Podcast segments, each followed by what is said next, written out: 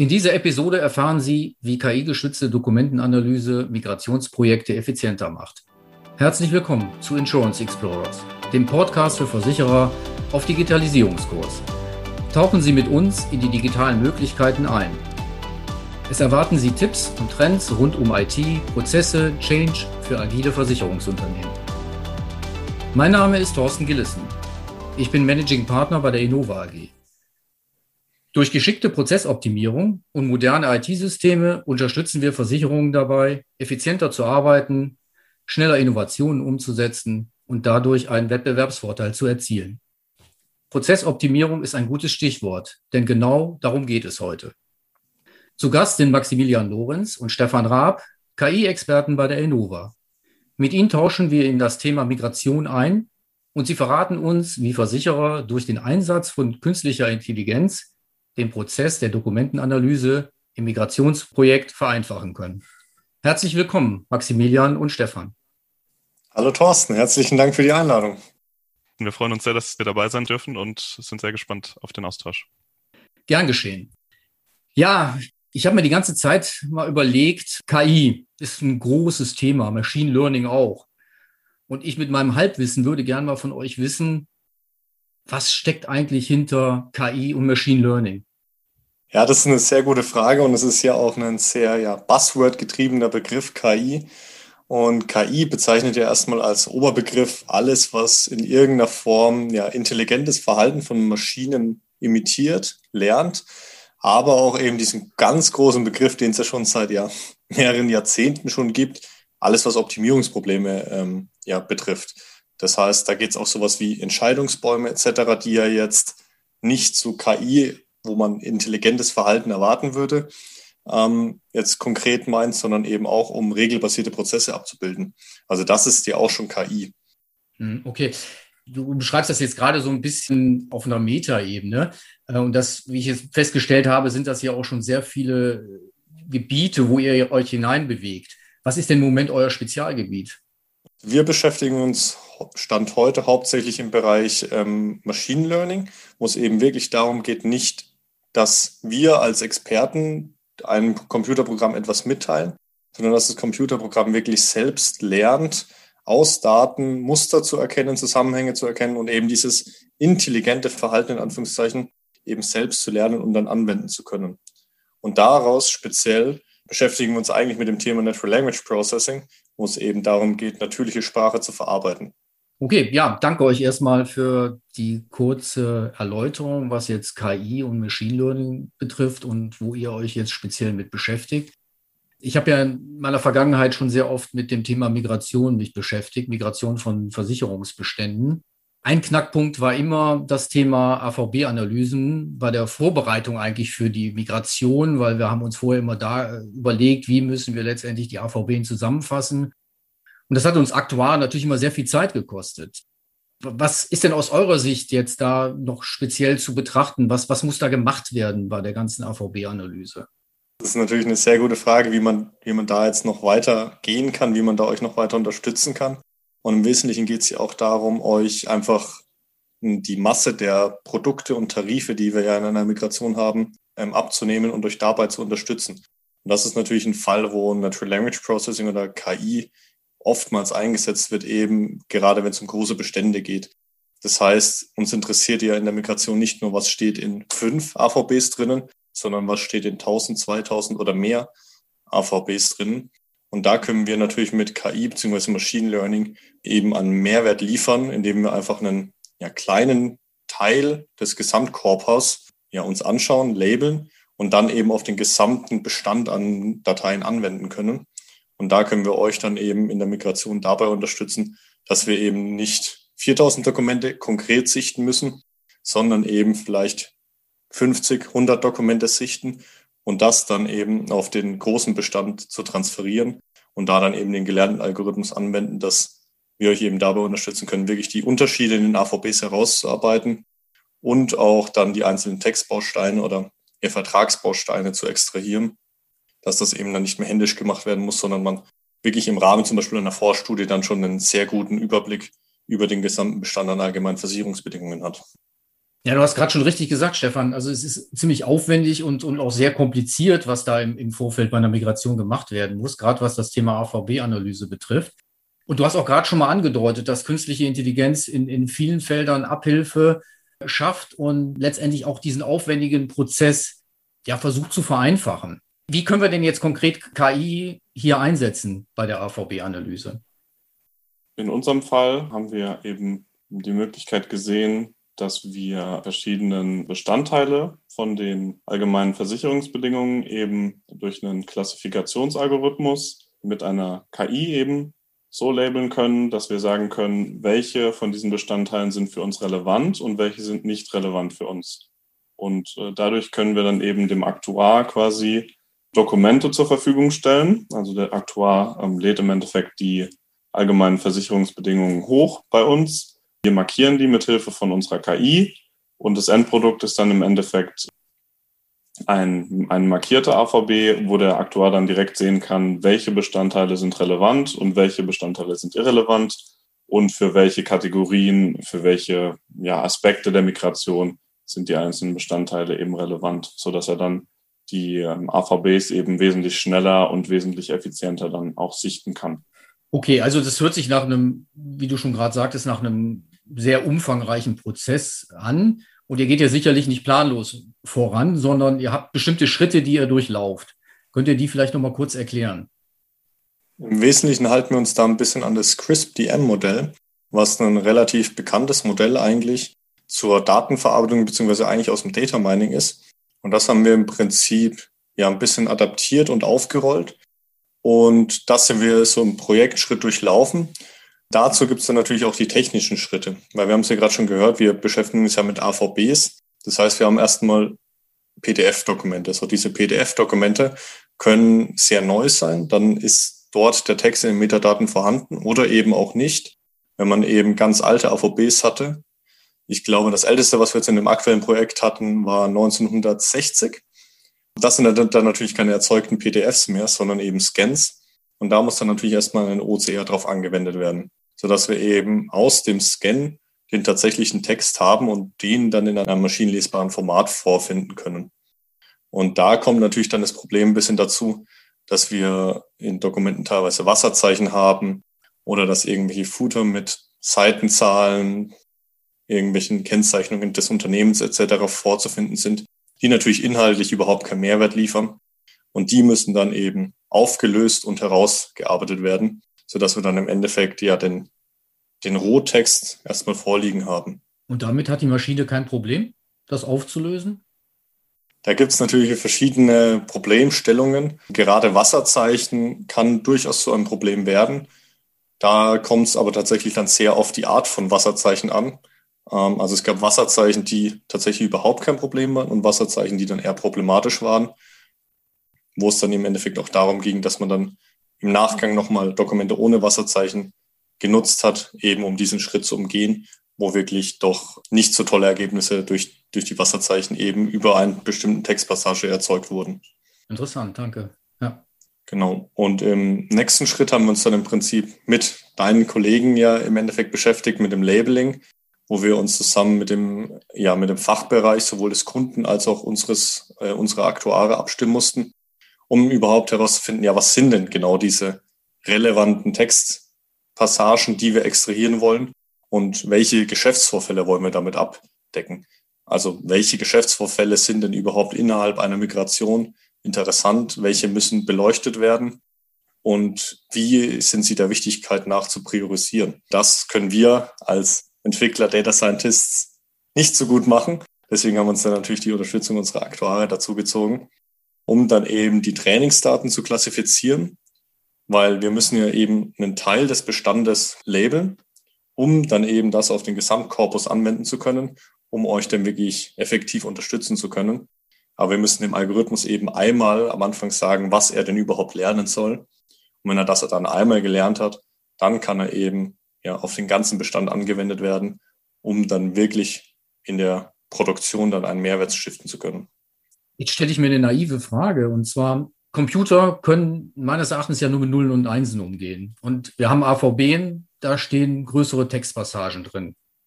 So, wie, wie kann jetzt die Maschine mit natürlicher Sprache beziehungsweise Texten umgehen? Das ist mir noch nicht so ganz klar. Das ist eine gute Frage, Thorsten. Zunächst müssen wir die, die natürliche Sprache eben ein bisschen reduzieren.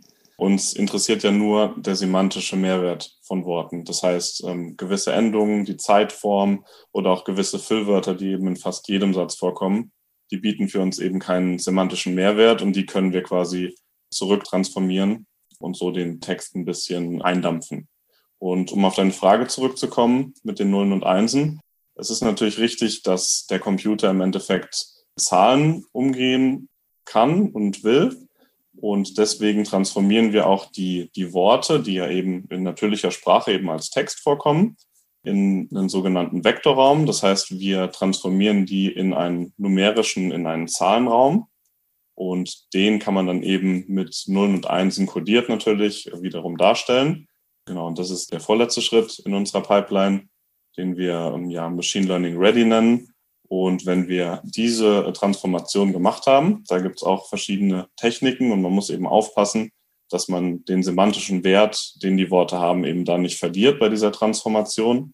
Und wenn wir diesen gemacht haben, dann haben wir eben die Daten in numerischer Form vorliegen und können damit dann den, ähm, den Machine Learning-Algorithmus eben auch anfüttern. Und der kann dann trainiert werden, beziehungsweise der kann dann im Endeffekt diese Textdaten eben dann klassifizieren und kann dann sagen, äh, um welche Textpassagen es sich handelt, ob die relevant sind, ob die irrelevant sind und eben sozusagen die gewünschte Klassifikationsaufgabe dann auch lösen.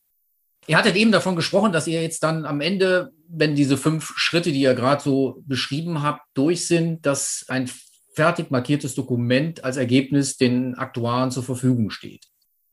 Wie geht es dann am Ende des Tages weiter? Was kann man damit machen? Und wofür braucht der Aktuar das am Ende des Tages?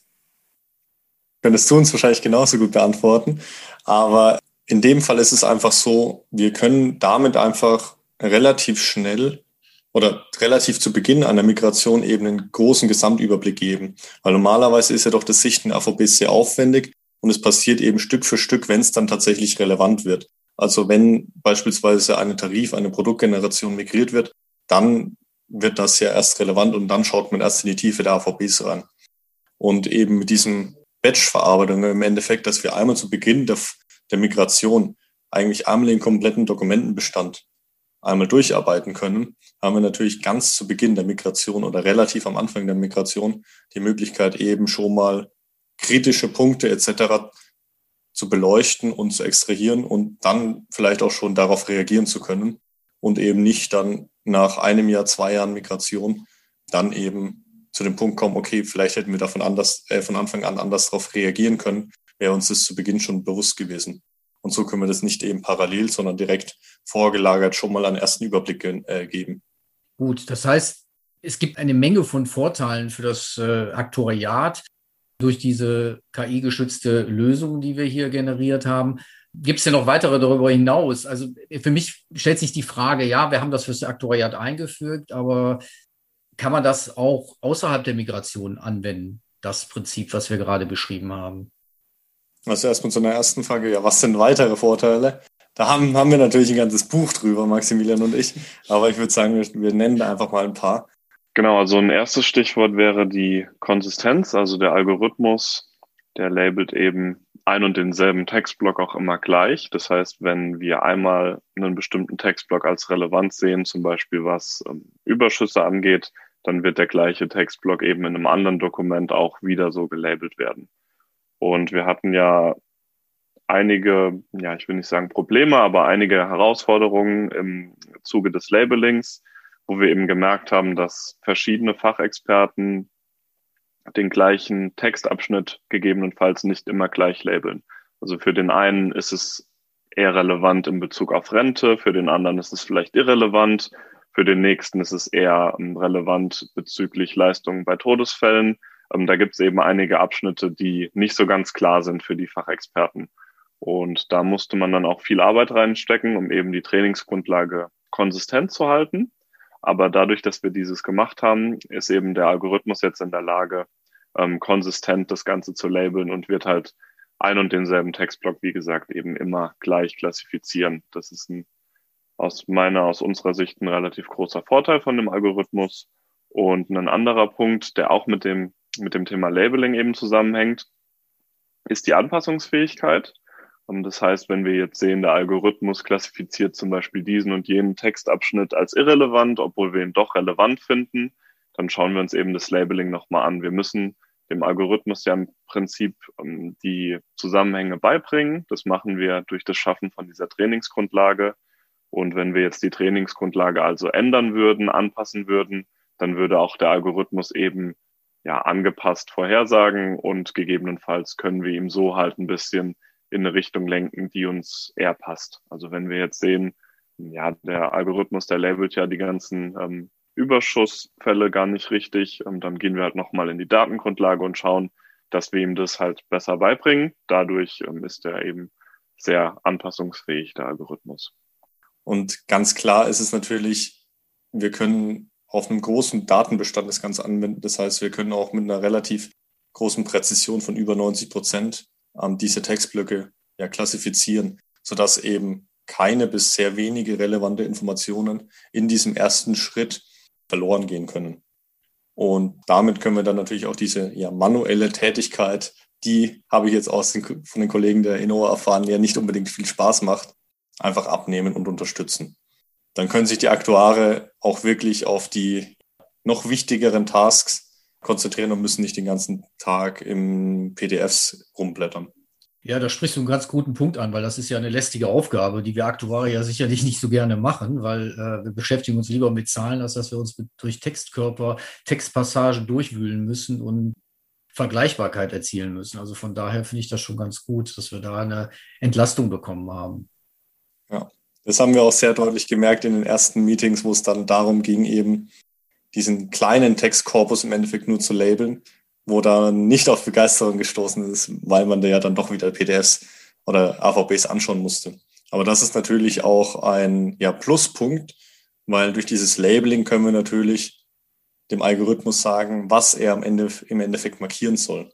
Das heißt, wir haben kein starres Modell, das jetzt irgendwie nur auf genau diesen Task angewendet werden kann, sondern im Endeffekt sagen wir durch das Labeling dem Algorithmus, was ein relevanter Textblock ist. Das heißt, wenn wir jetzt das Thema Migration durchhaben und das auf einen anderen Textkorpus anwenden möchten, müssen wir im Endeffekt nur die Dateien neu labeln oder einen Textkorpus neu labeln und können das dann eben wieder darauf anwenden und dadurch natürlich verschiedene Kunden abdecken, aber auch verschiedene Produkte oder Sparten. Das ist eben so ein doch großer Vorteil davon. Ja, und wenn ich da vielleicht nochmal einhaken darf, Stefan, es gibt ja immer diese Angst quasi, dass die KI jetzt die Fachexpertise beziehungsweise den Mensch quasi obsolet machen würde. Da müssen wir natürlich vehement widersprechen. Also jeder, der uns jetzt zugehört hat, wird es natürlich verstehen. Wir müssen dem Algorithmus eben durch unsere Fachexpertise oder durch die Fachexpertise von euch Aktuaren im Endeffekt ähm, erstmal die Daten geben, äh, auf deren Grundlage der Algorithmus dann überhaupt ähm, gute Arbeit leisten kann. Das heißt, es geht uns ja natürlich nicht darum, den Mensch zu ersetzen und auch im letzten Schritt ähm, auch noch ein Vorteil von dem Algorithmus, würde ich sagen, beziehungsweise von dem Tool. Ähm, wir wollen immer, dass der Mensch quasi die letzte Entscheidung trifft. Also der, der KI-Algorithmus gibt uns natürlich eine Entscheidung, eine Empfehlung und äh, klassifiziert die Textblöcke. Ähm, aber im Endeffekt muss der Aktuar und kann der Aktuar natürlich immer noch sein, sein Veto sozusagen einlegen und sagen, ja, das ist, äh, stimmt nicht, was der Algorithmus hier gemacht hat ich sage, das ist irrelevant, obwohl der Algorithmus gesagt hat, dass es eben relevant wäre. Puh, da haben wir ja noch Glück gehabt als Aktuare. Ich dachte schon, durch diese Methode würden wir völlig auf das Abstellgleis gestellt werden und hätten in Zukunft nichts mehr zu tun. Also von daher, danke, danke, dass ihr das so gesagt habt und so klar gesagt habt. Dann ist ja meine Daseinsberechtigung für die Zukunft noch da. Nochmal auf meine zweite Frage zurückzukommen. Äh, kann das Prinzip auch außerhalb der Migration eingesetzt werden? Ja, Thorsten, sicherlich. Also das Prinzip von Natural Language Processing kann natürlich überall dort eingesetzt werden, wo wir es mit natürlicher Sprache zu tun haben. Also wenn wir jetzt mal im Versicherungskontext zum Beispiel bleiben möchten, und dann gibt es ja da Unmengen von Dokumenten, die in der Regel in natürlicher Sprache verfasst sind. Es gibt ähm, Austausch mit den Kunden per Mail, auch per, per Telefon. Also wir können natürlich auch versuchen, die gesprochene Sprache, die auch eine Form von natürlicher Sprache ist, ähm, auch aufzufangen und hier auch mit Machine Learning sozusagen ähm, ranzugehen. Näher verwandt mit dem Vorgehen, wie wir es jetzt hier kennengelernt haben, ist natürlich die Bearbeitung von Dokumentenbeständen. Also im Endeffekt ähm, überall dort, wo wir es mit Aufgaben zu tun haben, die in einer gewissen Weise repetitiv sind, aber eben doch einer ähm, intelligenten Entscheidungsfindung bedürfen. Da können wir immer versuchen, mit KI eben diesen Prozess zu modellieren und dann automatisiert mit diesem Natural Language Processing Unterstützung liefern in Form von Tipps, in Form von Klassifizierung oder auch in Form von komplett automatisierter Verarbeitung, je nach Wünschen. Ja, zum Ende hin würde mich interessieren, wie ihr zu dieser Idee gekommen seid, weil sowas entsteht ja nicht nur auf der grünen Wiese, sondern auch sicherlich durch verschiedensten Input. Ja, das ist ganz klar. Ähm, wir hätten ja das Domänenwissen gar nicht gehabt, um zu wissen, okay, das, das ist tatsächlich ein Problem, diese AVB-Analyse. Ja, ich habe den Begriff AVB, allgemeine Versicherungsbedingungen, schon gehört, aber ich habe nicht so richtig gewusst, zu was man das braucht im Endeffekt. Und im Endeffekt war es ja so, dass ein Kollege von dir, Thorsten, auf uns zugekommen ist mit genau diesem Problem nach dem Motto, ja, da drückt der Schuh im Migrationsprozess und ich habe einfach keine Lust mehr, mir so viele AVBs anzuschauen. Und dann haben wir uns eben zusammengesetzt und haben mal geschaut, okay, was sind denn das für Dokumente, wie sehen die aus, was ist denn tatsächlich das Problem? Und dann haben wir eben herausgefunden, dass es tatsächlich ein Problem ist. Ja, wir, da steht relativ viel Zeug drinnen und wir brauchen daraus meistens nur sehr wenig für die Migration oder um eben ein ja, Geschäftsvorfall zu modellieren. Dadurch haben wir dann eben zusammen mit dem Kollegen aus dem Aktoriat dann den Prototypen gebaut und ein Konzept dazu erarbeitet und entwickelt. Und das konnten wir dann ja nach einer Prototypphase, die eher intern stattgefunden hat, dann eben zu dem Kollegen mit ins Migrationsprojekt tragen. Und ja, da hat es dann auch relativ schnell Früchte getragen und wir konnten dann mit dem Kunden zusammen eben ein POC starten, um das Tool dann auch in der Produktion mal auf einem großen Bestand ausführen zu können und zu testen und haben da eben sehr positive Resonanz, nicht nur von unserem Aktuariat bekommen, sondern eben auch von dem Aktuariat des Kunden. Was ich auch nur widerspielen kann, dass die Resonanz sehr groß war und sehr positiv war und von daher ähm, spannendes Thema, was wir da bearbeitet haben. Ja, liebe Kollegen, unsere Zeit ist leider schon zu Ende und ich möchte mich recht herzlich bei euch beiden für den Einblick in das Thema KI bedanken. Ich denke, die Zuhörer haben einiges mitgenommen. Ich habe auch wieder einiges mitgenommen, was mir vorher nicht so bewusst war. Ähm, mit Hilfe von künstlicher Intelligenz lassen sich relevante Textpassagen und Inhalte einer AVB identifizieren, hervorheben und klassifizieren. Nicht nur Nullen und Einsen, so wie das in meinem Kopf verankert war.